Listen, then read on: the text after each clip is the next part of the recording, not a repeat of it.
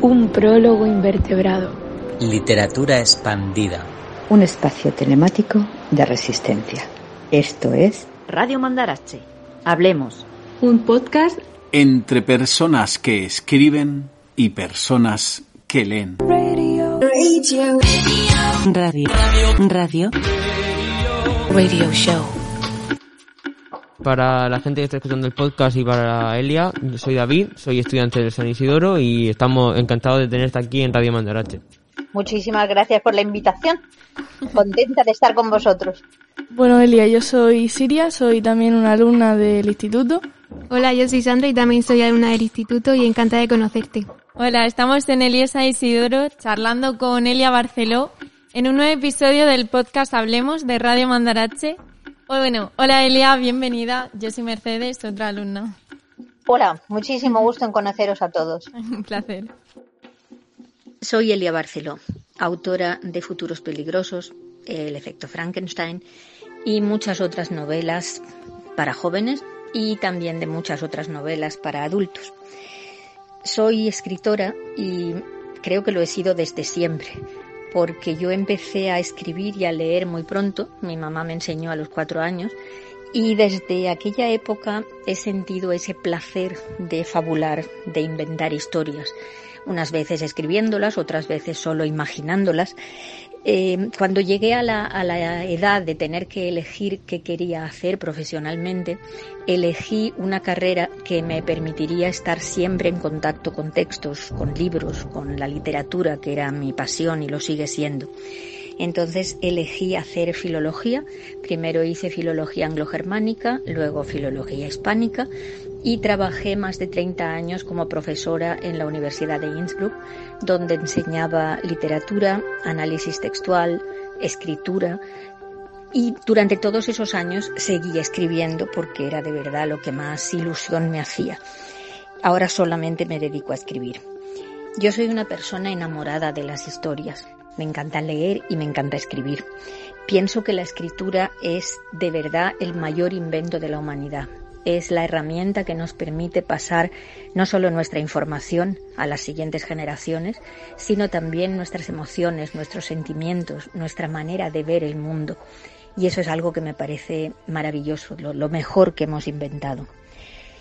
Me gusta mucho la sensación de ser como un peldaño en una inmensa escalera que nos lleva al infinito. Es algo que me da felicidad y que me, me, da la tranquilidad de haber estado en este mundo y haber colaborado de algún modo.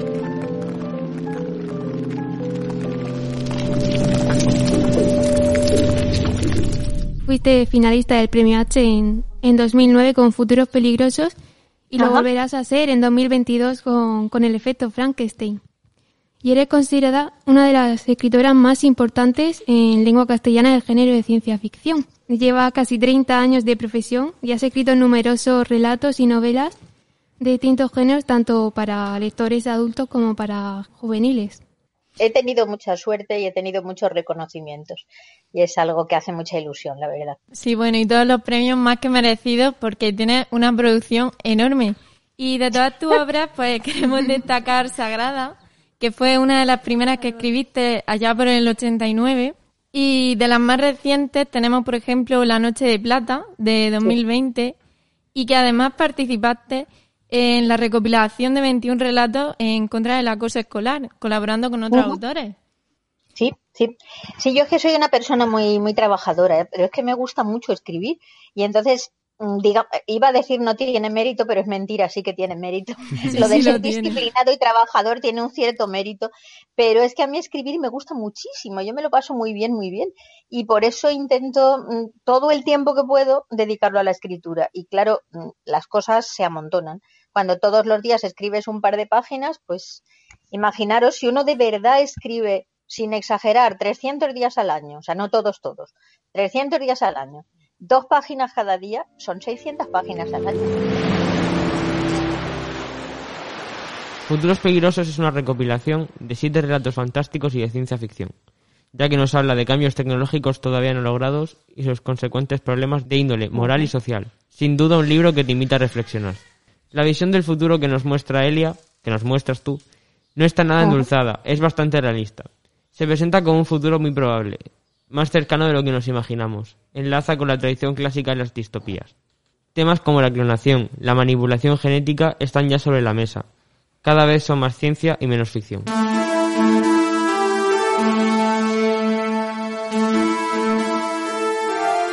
¿Qué, es mandarache?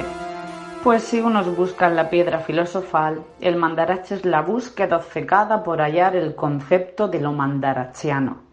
Esa cualidad última que todos hemos usado convencidos alguna vez al afirmar. Ay, qué pena, a mí me ha encantado esta obra, os recomiendo su lectura, ¿eh? Pero no, es que no la veo para mandarache. Para observar atónitos después cómo se cuela en la triada final. Y lo que es más, cómo incomprensiblemente la chavalada la bota casi en masa, te rompe todos los esquemas y lo que hasta entonces creías saber sobre los jóvenes y todo es una vuelta a empezar de nuevo. Imprevisible y por eso siempre alocadamente maravilloso este premio Mandarache. Mandarache es diversidad. Mandarache es entretenimiento. Mandarache es compartir. Mandarache es crear. Mandarache es imaginar. Mandarache es aprender. Mandarache es ilusión. Mandarache es socializar. Mandarache es leer. Mandarache es conocer. Ahora acabamos de escuchar lo que significa Mandarache para nosotros y en relación a eso te quiero preguntar, ya que fuiste finalista del Premio H con Futuros Peligrosos en 2009, ¿qué tal fue la experiencia? ¿Cómo fue Mandarache para ti? para mí fue toda una experiencia porque era la primera vez que yo participaba en algo que no fuera, digamos, un jurado pequeño de colegas o de gente adulta elegida así para, para preparar una cosa así, sino que era de verdad una elección de lectores. Entonces es algo que me hizo muchísima ilusión ese formato y la sensación de que, de que de verdad había interés en los lectores y lectoras y que todo el, todo el pueblo participaba y había un montón de gente. Y Cartagena es un sitio tan bonito y con, con ese mar, yo, yo disfruté un montón. Además, yo venía directamente de Austria, fui a propósito a Cartagena para esto y fue ¡buah! una gente encantadora, una comida buenísima, tantos lectoras y lectores, fue, fue, y muchas preguntas, muy buenas preguntas. 8.000 personas, al menos un cuarto de ellas menores, entran a nado en Ceuta en plena crisis con Marruecos. Detienen a dos hombres que viajaban en una patera cerca de Lanzarote con 32 inmigrantes y 263 kilos de hachís. Las mafias de pateras argelinas se ceban con Murcia. El éxodo crece un 74% por el cambio de rutas. 26 inmigrantes argelinos llegaron a Murcia en dos pateras. Encontró hace un mes dos fallecidos y nueve desaparecidos al volcar una patera en Murcia. Rescatadas más de 100 personas que intentaban entrar a nado en Ceuta durante el fin de semana. Un total de 123 personas fueron alojadas en dos naves que la ciudad de Ceuta habilitó como consecuencia de la pandemia del coronavirus. Rescatan a cinco niños migrantes, entre ellos una bebé abandonada en Texas. ¿Qué está pasando?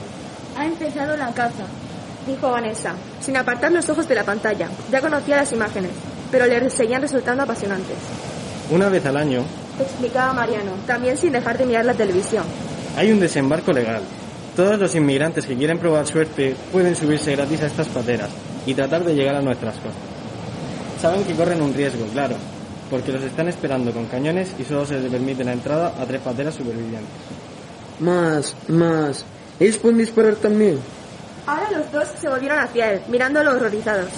Pues sí, hombre, comentó Vanessa, ofendida. Faltaría más. Ellos pueden intentar esquivar los disparos y ser lo más rápido posible para ganar las aguas del puerto de donde se celebra el desembarco. Los que lo consiguen siguen siendo ilegales, claro, pero, pero tienen la posibilidad de que los contraten en diferentes ciudades de España para las competiciones locales. Ese año viven como Dios. Si son buenos, los subvenciona todo el mundo, esperando que pasen a la liga provincial y de ahí a la final.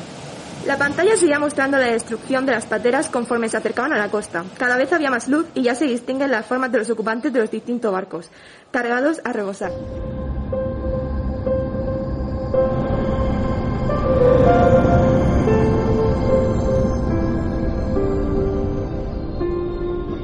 En el relato Noche de Sábado se nos presenta una sociedad española que festeja algo tan grotesco como lo es que inmigrantes se maten entre ellos para conseguir unos papeles y un empleo.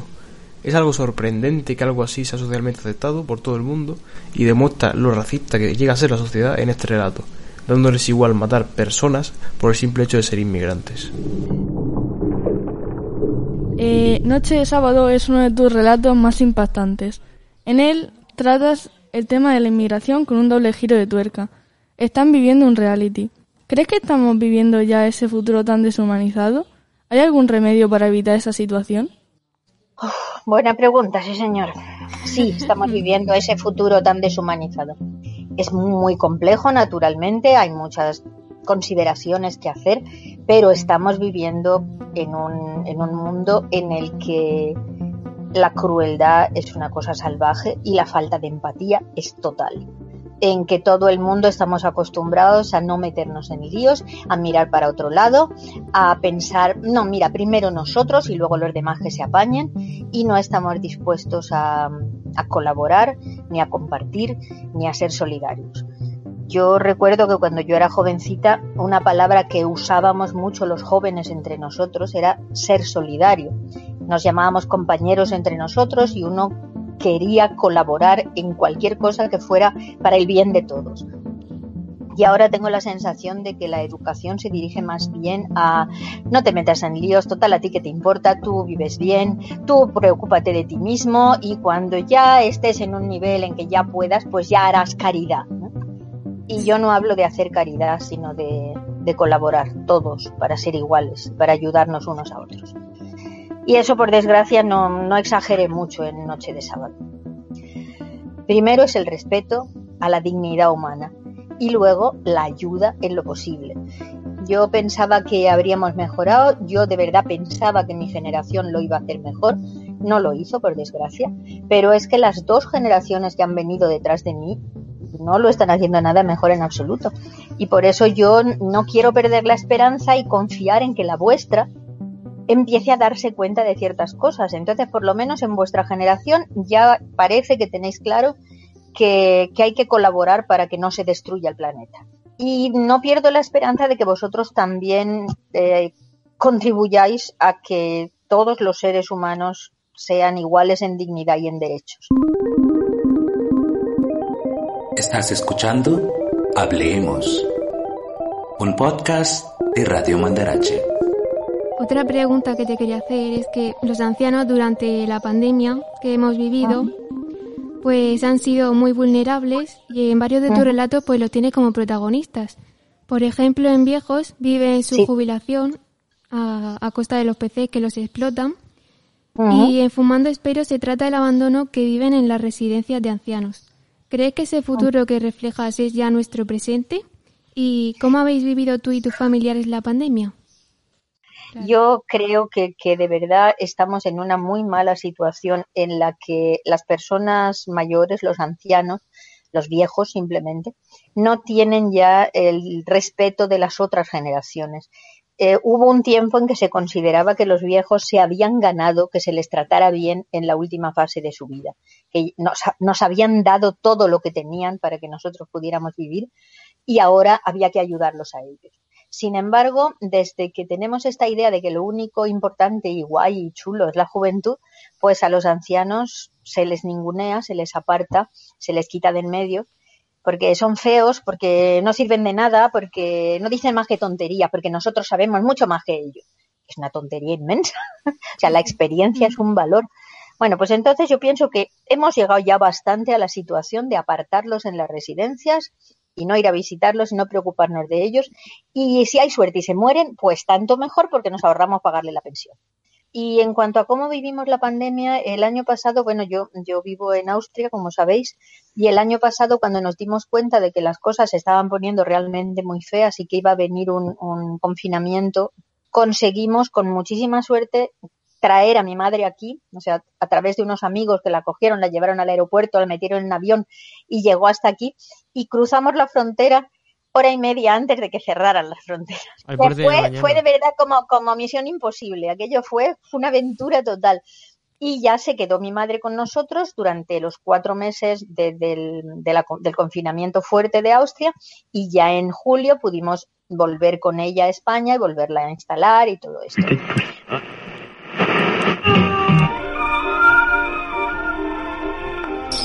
¿Vivimos los dos en esta casa? Preguntó él después del primer trago, que bebieron sin brindar mirándose a los ojos.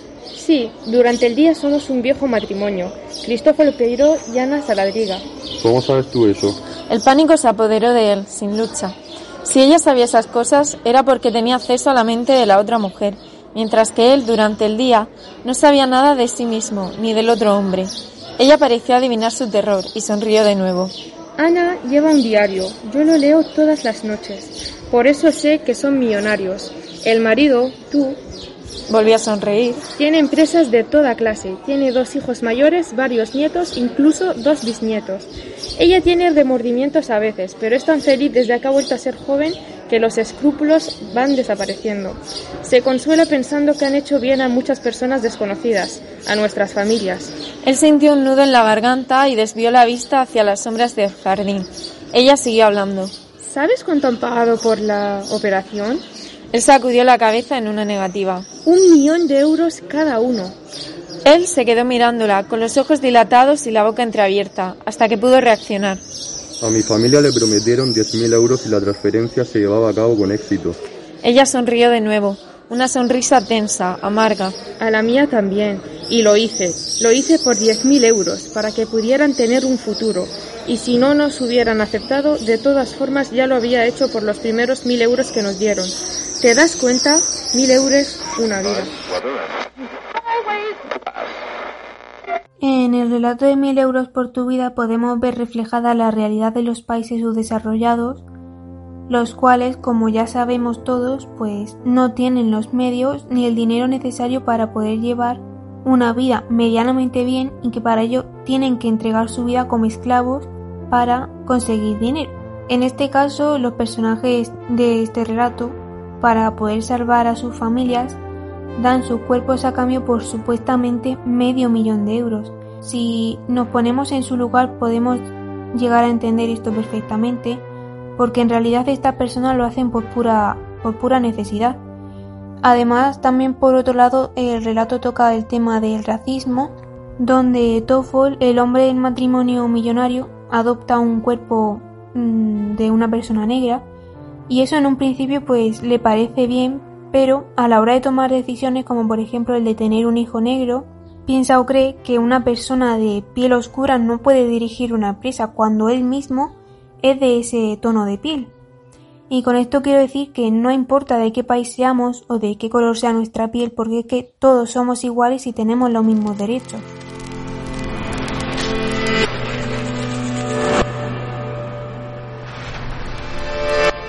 Acabamos de escuchar una escenificación y la reseña del relato Mil euros por tu vida, donde tratas el tema de la transferencia de cuerpos. Y entonces aprovecha para introducir las diferencias que hay entre los países desarrollados y los países pobres. Eh, este relato fue llevado al cine. ¿Qué tal fue la experiencia de ver tu relato en la gran pantalla? Eh, era, fue mi primera experiencia cinematográfica y yo había muchísimas cosas que no sabía de, todos los problemas que hay para pasar un texto escrito a un texto en, cine. Y me, me, divertí un montón porque me di cuenta de que de la suerte que tenemos los escritores, que cuando tú escribes, tú puedes poner lo que te da la gana, cuando te da la gana, y no tienes que preocuparte de cuánto valen las cosas. Entonces yo en una novela, por ejemplo, yo podría perfectamente poner que todo el mundo va vestido de Armani y de Valentino y de lo que me dé la gana porque no me cuesta un duro, es todo gratis. Eh, en esta película eh, se, sabe que el protagonista africano lleva una melena inmensa de trencitas, ¿eh? que es un pelo precioso. Y me dijo, me llama el director un día y me dice, oye, ¿te importa que, que no lleve el pelo así, que lleve el pelo normal, corto? Y digo, hombre, pues a mí me gustaba lo de la idea de la peluca, de la melena, porque luego se la cortan, ¿no? Me dice, sí, pero es que me estado informando y una peluca de verdad buena, bonita, que no parezca de plástico asqueroso, nos va a costar como 7.000 euros. Y lo vamos a necesitar para dos escenas. No podríamos quitarla. Y encima luego para cortarla. ya ves. Pues para luego cortarlo, que era una pena. bueno, pues vale, quitarle la peluca, ¿no? O sea que los escritores para eso tenemos más suerte. La idea de que lo que tú imaginaste lo veas luego por los ojos de otra persona es algo muy, muy bonito. Que veas esas imágenes y que, que sea una colaboración. Fue muy chulo. ¿Y colaboraste en el guion?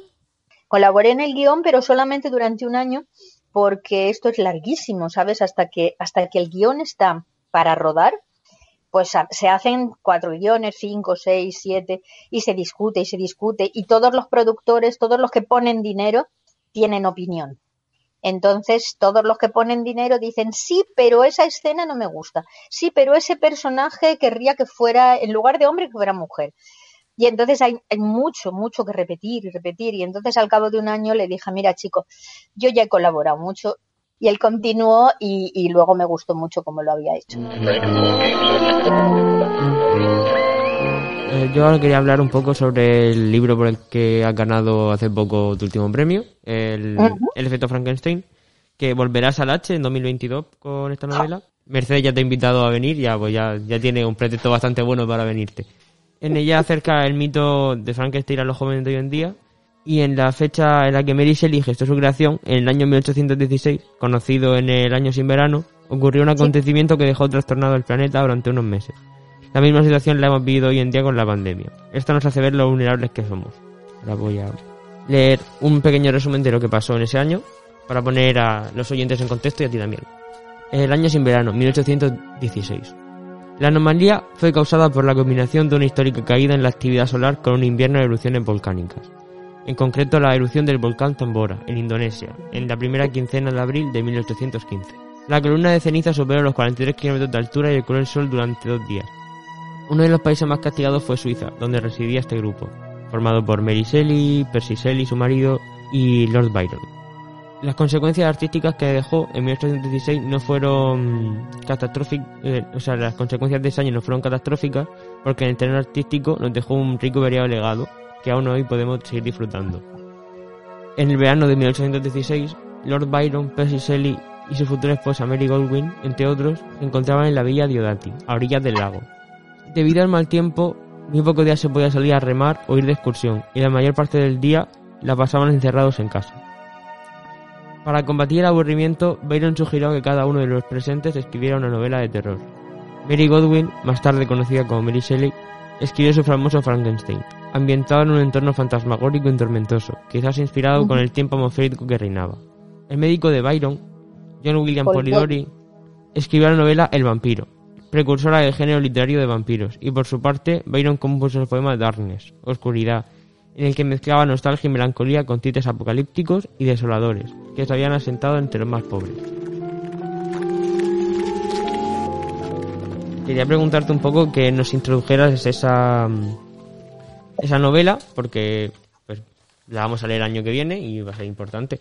Eh, pues es, una novela que yo, que yo escribí eh, como homenaje a, Mary Shelley y a su Frankenstein, porque es una novela que yo he leído varias veces a lo largo de mi vida. Es una clásica novela romántica, o sea, la, de Mary Shelley, del romanticismo, pero a mí en esa novela siempre me molestó muchísimo esa defensa que se hace del científico, del Víctor Frankenstein, el que crea a la criatura. Y cuando ya la tiene creada y ya le da la vida, de repente dice, jo, qué feo me ha salido. Se asusta de lo feo que es, se lo deja tirado, lo abandona a su suerte y se larga. A mí eso me parece que no hay manera de defenderlo. Ese tío es un cobarde, un irresponsable y un, loco y un animal y muchas cosas más. Entonces, cuando yo decidí hacer mi novela en homenaje a, Mary, que fue, digamos, la, pionera de la ciencia ficción, la primera mujer, que es la primera persona, que además era mujer, que escribió una novela eh, fundadora de la ciencia ficción, pues entonces yo en mi novela lo que quería, entre otras cosas, era hablar del tema de la responsabilidad y de que toda decisión, toda actuación tiene consecuencias. Entonces, cuando tomas una decisión, sobre todo una decisión importante, tienes que contar que eso va a tener consecuencias y no solo para ti, sino para la gente que te rodea. En esta novela ese es un tema muy importante y otro tema muy importante es el de la vida en el siglo XVIII comparada con la vida en el siglo XXI. Lo que para ellos entonces era ultramoderno, para nosotros ahora es eh, ya, ya es poco. Tenemos que avanzar más en cuestión de derechos, por ejemplo, de igualdad entre hombres y mujeres, de derechos de- de- del voto democrático para toda la población.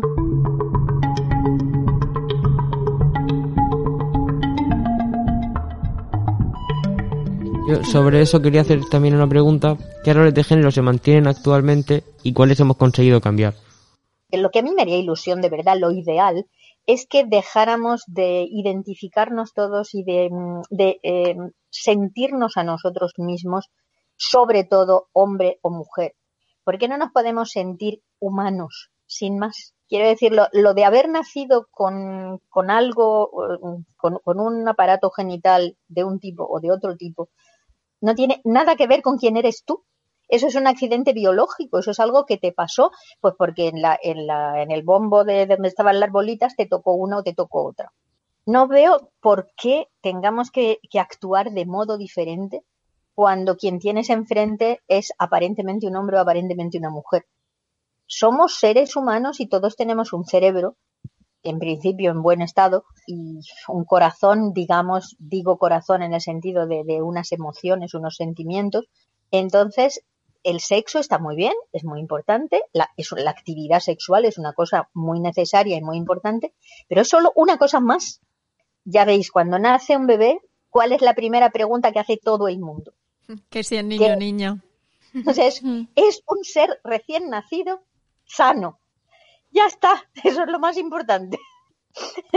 Son cosas de estas que, que hay mucho que discutir en la cuestión de los géneros. Es una pregunta muy interesante. Da para mucho, pero lo importante es que dé para mucha reflexión. Eso es lo que a mí me interesaría. Que dé para que sea un tema también para hablarlo entre amigos cuando te vas a tomar una copa al bar.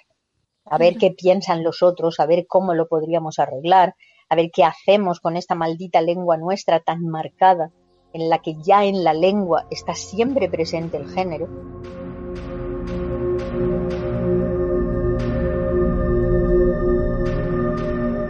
Pues yo, Belia, tenía otra pregunta para ti y es que en otro de tus relatos, en el relato de- en el deseo de tu corazón, perdón, nos muestras una juventud muy acomodada, caprichosa, eh, que no se esfuerza en conseguir las cosas y que simplemente las piden y se las conceden. ¿Crees tú que es el reflejo de los jóvenes hoy en día? Yo no creo que sea un reflejo de los jóvenes, yo creo que es un reflejo de los seres humanos sin más. o sea, la mayor parte de los seres humanos, independientemente de su edad, si les dices que pueden conseguir lo que desean, así, ya, la mayor parte dicen que sí. O sea, si tú dices, por ejemplo, a mí me gustaría muchísimo ah, saber tocar el piano como Keith Jarrett, por ejemplo, y te dicen, vale, pídemelo y te sientas al piano y ya lo sabes hacer. Y tú dices, sí, de verdad, solo con pedirlo, tú pídemelo y yo te concedo el deseo. Me atrevo a pensar que no habría ni un 10% de los seres humanos que dijeran, no, no, yo quiero pasarme 25 años aprendiendo esto paso a paso. Yo creo que la mayor parte de los humanos diría, hombre, pues ya, ya. Claro. O sea, que no creo que, que, se- que- o sea, yo, mis protagonistas en esa historia son jóvenes. Son jóvenes y son así ricos y muy pijos, la verdad, para hablar claro. Pero yo creo que eso no le pasa solo a los jóvenes, ¿eh? Yo creo que eso le pasaría básicamente a todo el mundo. Que en cuanto te ofrecen algo que, que te ahorra 30 años de trabajo, pues, pues, ¿por- ¿cómo vas a decir que no? Sí, yo la verdad es que creo que también lo haría. yo también. Es lo más fácil. No tienes que dar nada a cambio, claro, si es, yo qué sé, dando a cambio, no sé, los 10 últimos años de tu vida, o tu alma inmortal, que no sabes si la tienes, pero bueno, por si acaso es tuya. Tranquilícese, señor Hernández, y modere su vocabulario. No le hemos rechazado a usted. Hemos rechazado su solicitud. Tengo que saber por qué antes de ofrecerle algún argumento. Por favor. Bien, de acuerdo.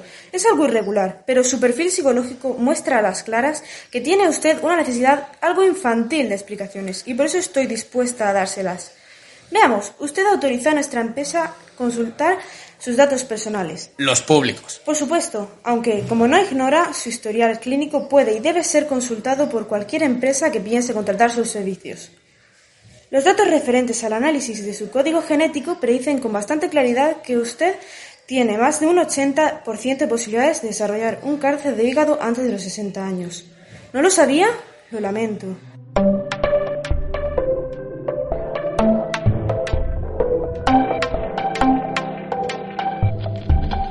Esto es Hablemos. Y yo quería, cambiando... ¿Qué querías saber tú? Yo quería hacerte una pregunta sobre el hombre de cristal, que es otro de tus relatos. En él se nos presenta una sociedad expuesta a ser vigilada en todo momento, hasta el punto de perder un empleo por este hecho. Es lo que le ocurre a Matías, el protagonista. ¿Crees que las redes sociales tienen una influencia positiva o negativa a la hora de construir nuestro futuro? Sí, yo creo que son un, un, instrumento muy, muy poderoso. Y como todos los instrumentos en sí mismos no son ni buenos ni malos.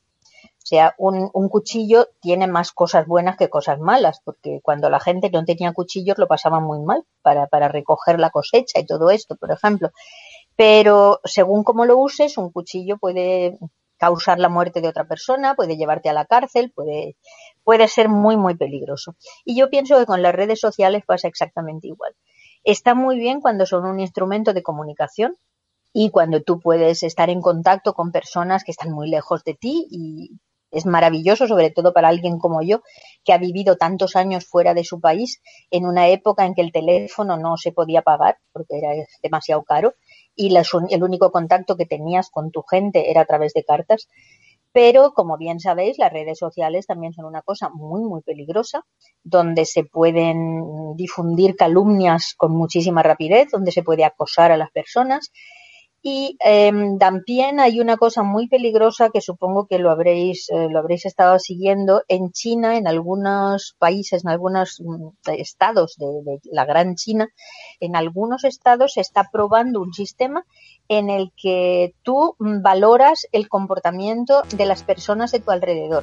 Hay incluso un episodio de Black Mirror que es muy estaba parecido. A punto de, estaba a punto de Exactamente, pero, pero lo peor es que en China se está haciendo de verdad. Y cuando tú bajas de un cierto, de una cierta cifra de valoraciones positivas, por ejemplo, no tienes derecho a viajar, no te dan el pasaporte, no puedes salir de tu país. No puedes comprar cierto tipo de cosas, no puedes alquilar cierto tipo de pisos, porque tu valoración de las personas que te rodean eh, no ha sido lo suficientemente positiva y por tanto no eres una persona deseable. Imaginaos que eso haga escuela y empiece a suceder en todo el mundo y estamos fritos.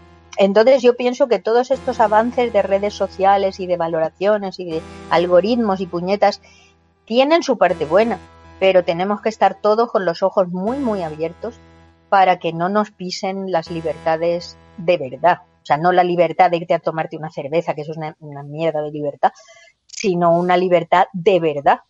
Sí, de verdad que he sacado de Black Mirror o de Futuros Peligrosos perfectamente. Sí, sí, sí, sí. Por eso, por eso a mí me, me, interesa, yo hago muchas cosas aparte de ciencia ficción, pero a mí me interesa muchísimo la ciencia ficción y me parece que sobre todo los jóvenes deben leer ciencia ficción porque es el género que más te abre la mente, el género que hace que reflexiones sobre cosas que a lo mejor de momento no se te habían ocurrido.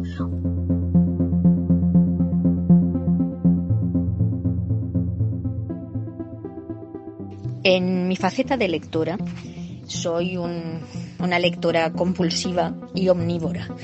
Siempre he leído muchísimo, es a lo que más tiempo dedico aparte de las faenas que tienen que ser y no ha pasado, yo creo que nunca he pasado un día en toda mi vida sin que haya leído algo. Yo necesito leer aunque esté cansadísima, aunque ya no pueda más, aunque solamente sean tres minutos y casi no me, no me entere de lo que estoy leyendo, necesito leer. Eso es algo que es un alimento que me da la vida. Me gustan muchísimo los géneros que se alejan de lo cotidiano. A mí lo que, lo que me aburre mucho son cosas de las que yo misma podría ver mirando por la ventana. A mí me gusta algo que sea, que llame la atención, que sea distinto, que incluso no pueda pasar o no suela pasar habitualmente.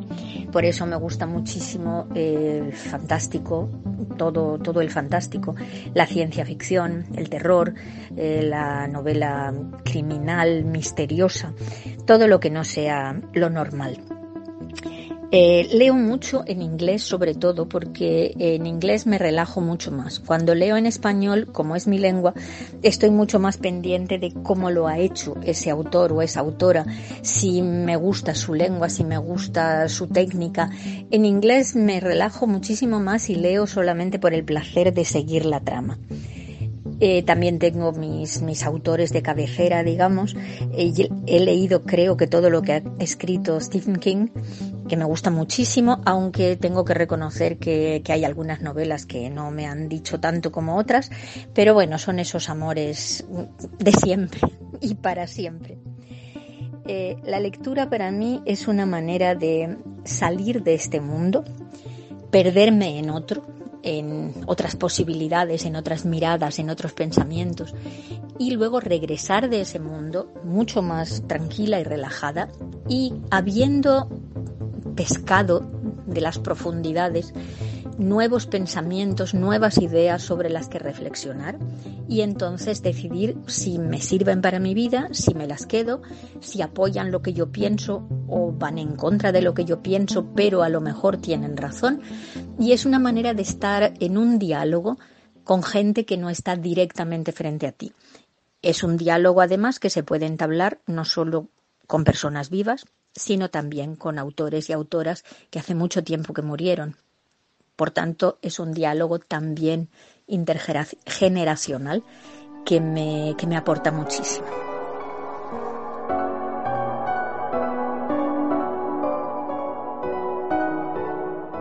Pues la siguiente pregunta habla de otro de tus relatos que también es bastante mm, distópico, Muertos, que trata el tema de la clonación. ¿Tú crees que se puede hacer cualquier cosa con el ser humano en beneficio de la ciencia y del progreso científico ¿Y tú crees que todo lo que sea posible científicamente es moralmente correcto? No, en absoluto. Esa es una de mis, de mis luchas.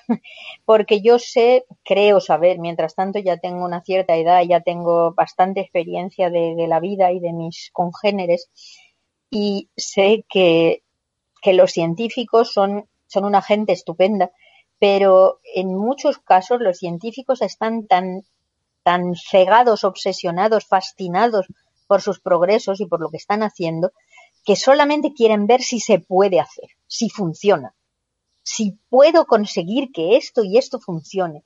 Lo malo es que una vez que funciona, siempre va a haber alguien que lo utiliza para algo. Y si se puede hacer, se va a hacer. Entonces, a mí me, me, asusta mucho cuando pienso, a mí me encanta la robótica de toda la vida. A mí me gustan muchísimo las máquinas. No, no soy buena usándolas, pero me gustan. Y yo toda, toda la ilusión de mi vida ha sido siempre tener un robot doméstico. O sea, un robot de verdad, de mi tamaño, quiero decir, no, no una maquinita de esas que va barriendo por el suelo, sino un robot grande que haga cosas. Pero yo sé perfectamente que los que existen hoy en día, los robots grandes que hacen cosas, no los hacen para fregar, ni para limpiar, ni para cogerme en brazos, ni para hacer una tarta de manzana. Los hacen para matar. Y es el ejército el que más dinero está invirtiendo para que esos robots se conviertan en soldados invencibles. Y eso me da miedo. Y los científicos lo hacen sin mala intención, o sea, sin pensar, no, estamos haciendo un arma letal, sino no, estamos haciendo un bicho maravilloso que puede trepar, que puede meterse en, barro, que puede meterse en agua, que puede llegar a todas partes. Que luego los militares lo van a usar para matar gente, ¿qué se le va a hacer? Y entonces eso es algo que me parece muy poco ético para contestar a tu pregunta. Eh, volviendo a Noche de Sábado, que es el último relato del libro, Hablas de la adicción a los videojuegos, del sedentarismo y de la comida basura que están tan presentes hoy en día. Y es que nos dirigimos hacia un futuro prácticamente tecnológico. ¿Crees tú que la tecnología nos está haciendo ser más antisociales y a tener más vicios insanos? Posiblemente, posiblemente. Si os habéis fijado ahora en este confinamiento, ¿qué hemos hecho todos los que estábamos encerrados? Eh, la mayor yo, yo como, como todas estas cosas las tengo relativamente claras desde muy joven porque me he pasado la vida pensando en ellas entonces yo tuve muy claro en, en cuanto nos confinaron que lo que no se podía hacer era dedicarse a comer para matar el aburrimiento o sea yo, yo no me aburro casi nunca pero hay muchísima gente que cuando no sabía qué hacer decía, bueno, pues vamos a hacer una tarta o vamos a sacar el libro de cocina este que no lo he usado nunca y cada día pruebo una receta nueva. Eh, aquí, por ejemplo, a todo el mundo le dio por hacer pan. Yo no sé si en España también, Sí, sí, pan pero aquí a todo el mundo le dio por hacer pan, pero pan con cosas, o sea, pan con nueces y pan con, con cosas calóricas. y claro, como casi no se podía salir o no se podía salir en absoluto, pues todo el mundo tumbado en la tele a, a ver películas, en el tiempo que no teletrabajaban sentados. ¿no? Entonces yo, por ejemplo, me apunté a tre- tres o cosas online físicas para, para moverme un poco. Y entonces yo, yo sola, como una imbécil, me ponía aquí en mi sala de estar a hacer zumba y a hacer yoga, que eso lo he hecho toda la vida, para mantenerme.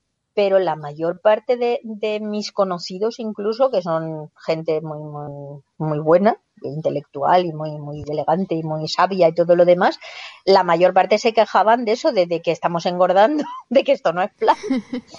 Y muchos de ellos se hicieron adictos a algún tipo de juego a algo que les hiciera olvidar lo que estaba pasando a su alrededor durante un ratito y a muchos juegos de estos que yo no he jugado nunca y entonces no, no tengo opinión, pero de estos que se juegan mm, online con gente que no está presente. Y así tienes la, la sensación de que no estás solo con el ordenador, sino que estás haciendo algo social. Pero claro, es algo social de aquella manera. Y, y la colaboración consiste en matar zombies. Entonces, en el confinamiento, ¿escribiste algo? Sí, Así que sí, nos sí, puedas sí. dar algún adelanto. Sí, yo, yo ya os dicho ya os he dicho que yo soy muy disciplinada y trabajadora. Entonces, en, en el confinamiento terminé la novela que se publicó en octubre, La Noche de Plata, que es una novela de 500 y pico páginas que sucede en Viena y es una novela mm, oscura, invernal, criminal, en que se trata de, de delitos contra niños, o sea, desapariciones de niños pequeños y asesinatos de niños pequeños.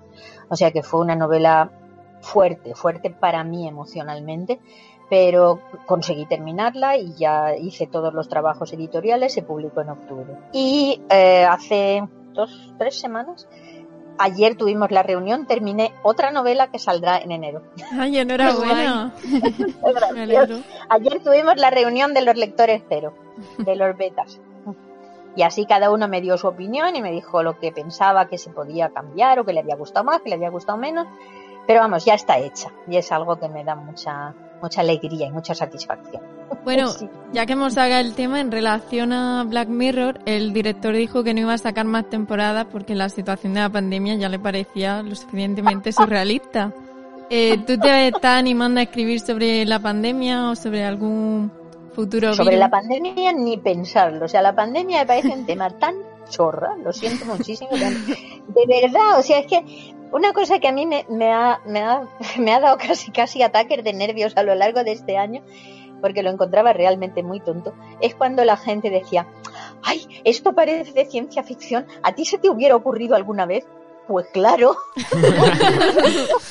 no hay ninguna persona que piense en ciencia ficción y no piense que esto puede suceder. Pues claro, además esto, la segunda cosa que me cabreaba mucho es cuando decían, ¿quién iba a pensar que esto pudiera suceder? Esto no había sucedido nunca.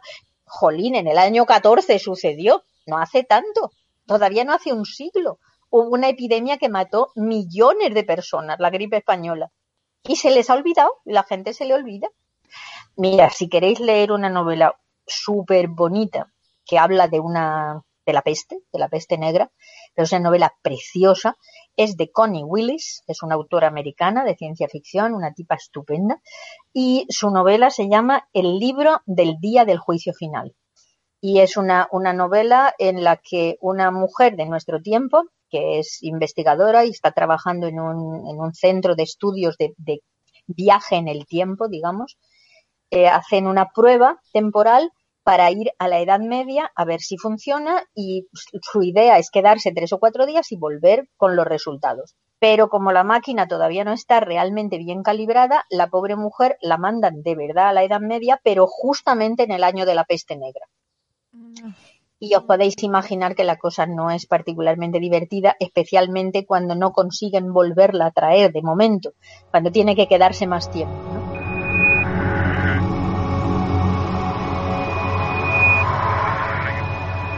Nosotros nos quejamos mucho de que la pandemia está, está siendo horrible, pero ha pasado menos de un año. Bueno, cuando pasó menos de un año ya teníamos unas cuantas vacunas y ahora hasta nosotros, hasta España va a tener una vacuna de aquí a.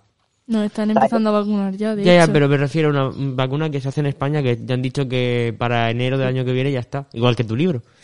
Pero, pero sí, pero sí, pero sí, en España se podrían hacer grandísimas cosas. Tenemos maravillosos investigadores en España en todas las disciplinas. El problema de España es que no se invierte en investigación. Es que no invertimos en nuestro futuro. Aquí nos, nos estamos convirtiendo, bueno, eso es otra cosa que digo en otros libros distópicos que también he escrito, nos estamos convirtiendo en un país orientado solamente al turismo, o sea, sol y playa, botellones y discotecas y balconing y cosas de estas.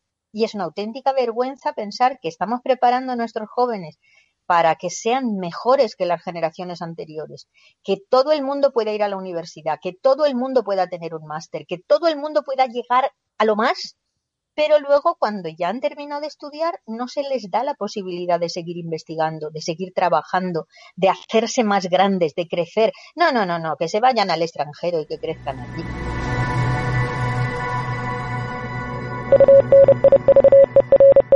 Nos acercamos a un futuro peligroso, Elia. Sí, nos acercamos muy deprisa, muy, muy deprisa a un futuro peligroso. Y está en vuestras manos, también en las mías, pero en las mías un poquito menos, está en vuestras manos cambiarlo, que no llegue a eso. Bueno, les hemos hecho esta pregunta a nuestra comunidad educativa y vamos a escuchar lo que nos han respondido. Sueño un futuro donde las máquinas no sustituyen a las personas. Será sostenible. Donde las fábricas no sustituyen a los parques. Será ecológico. Donde los ordenadores no sustituyen a los cerebros. Será inteligente. Sueño un futuro de conexiones humanas. Sueño... Se acabó el sueño. La verdad, el futuro acojona. Lo mismo es como en las películas con coches voladores, que de repente te llega una pandemia y se va la mitad de la gente que hay. Yo creo que no va a ser tan tan exagerado como lo pintan todo en las películas, pero sí que va a avanzar mucho la tecnología. En cuanto a medicina, ordenadores, móviles, creo que es un avance importante. Espero que también avance la humanidad, que necesitamos bastante. A mí me encantaría que, por ejemplo, existiera algo en un futuro que para la gente que tienes lejos y no puedes ver todos los días, que te fuera fácil verlo físicamente. No sé, espero que el futuro sea mucho mejor y tengamos más humanidad. Yo creo que el mundo en el futuro será un caos. Tal y como estamos ahora mismo, si no cambiamos cosas como el cambio climático, la destrucción de ecosistemas, si no podemos manejar cosas como la escasez de agua y la pobreza, y no dejamos atrás los conflictos, para dentro de unas décadas, seguramente el mundo se convierta en una lucha por la supervivencia y eventualmente llegar a su fin, si es que no nos mata un virus antes o nos cae un meteorito. Y aunque parezca que estoy siendo pesimista, yo creo que es la realidad más probable, ya que arreglar problemas como estos los ve algo casi imposible debido a la naturaleza humana, y que para solucionar problemas así deberíamos de ser una mente colmena. Eso es algo completamente imposible. A lo mejor viéndolo de una perspectiva más optimista, podría creer que la ciencia avanzaría y que podremos conseguir cosas como carne sin tener que matar animales a partir de células madre, que eso es algo que se está investigando ahora mismo y probando. Y claro, gracias a esto podemos acabar con el hambre en el mundo. O por ejemplo también abolir los combustibles fósiles y sustituirlos por energías renovables. Y claro, eh, que esto sea accesible para todo el mundo, si no, no tendría ningún sentido. Y así somos muy optimistas, podríamos pensar que las guerras se acabarían, todos los conflictos en el mundo se acabarían, tanto eh, entre países, étnicos, y claro, que todo el mundo se ayudase entre ellos para poder solucionar los problemas más importantes del mundo. Pero claro, eso no va a pasar, porque los humanos no somos así. Y puedo parecer un misántropo, quejándome de los humanos, pero es la pura realidad de que el ser humano es lo peor que le ha podido pasar al planeta y a sí mismo.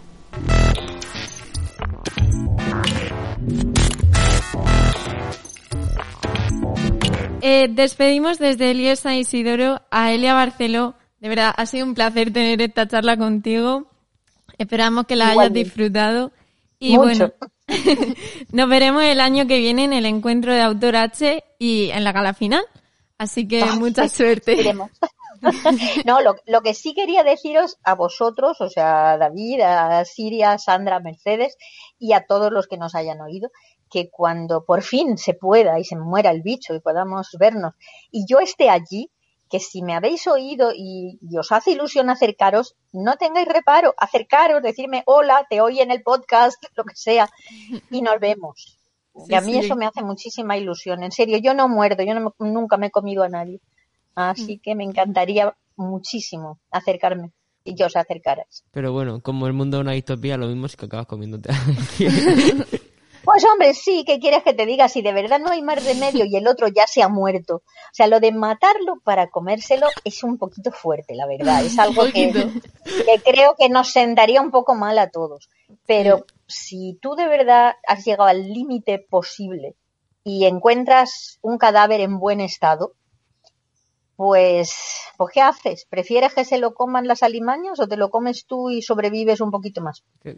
Bueno, este podcast nos ha dejado muchas reflexiones y hemos tratado muchos temas diferentes. Hemos tratado hasta, hasta el canibalismo. ¿Qué me lo iba a decir a mí? No, no, no. Bueno, Elia, ha Pensadlo, sido... pensadlo. Elia, que sepas que ha sido un verdadero placer hacerte esta entrevista y Muchas, muchas gracias, David. esperamos todos volver a verte el año que viene como Yo finalista en- del premio H. Y además me encantaría veros sin, sin eso que os cubre la mayor parte de la cara. Ojalá, ojalá se pueda probar. Nos vemos en un año y que tengan mucha suerte. Encantada de Nos conocerte. vemos y, y lo mismo digo, os deseo toda la suerte del mundo y que nos volvamos a ver y podamos hablar de, de cosas tan estupendas como hemos estado hablando ahora. Muchas gracias. Nos volveremos a encontrar en el próximo programa de Hablemos de Radio Mandarache y no olvidéis que La verdad está en los números, pero el secreto en las palabras.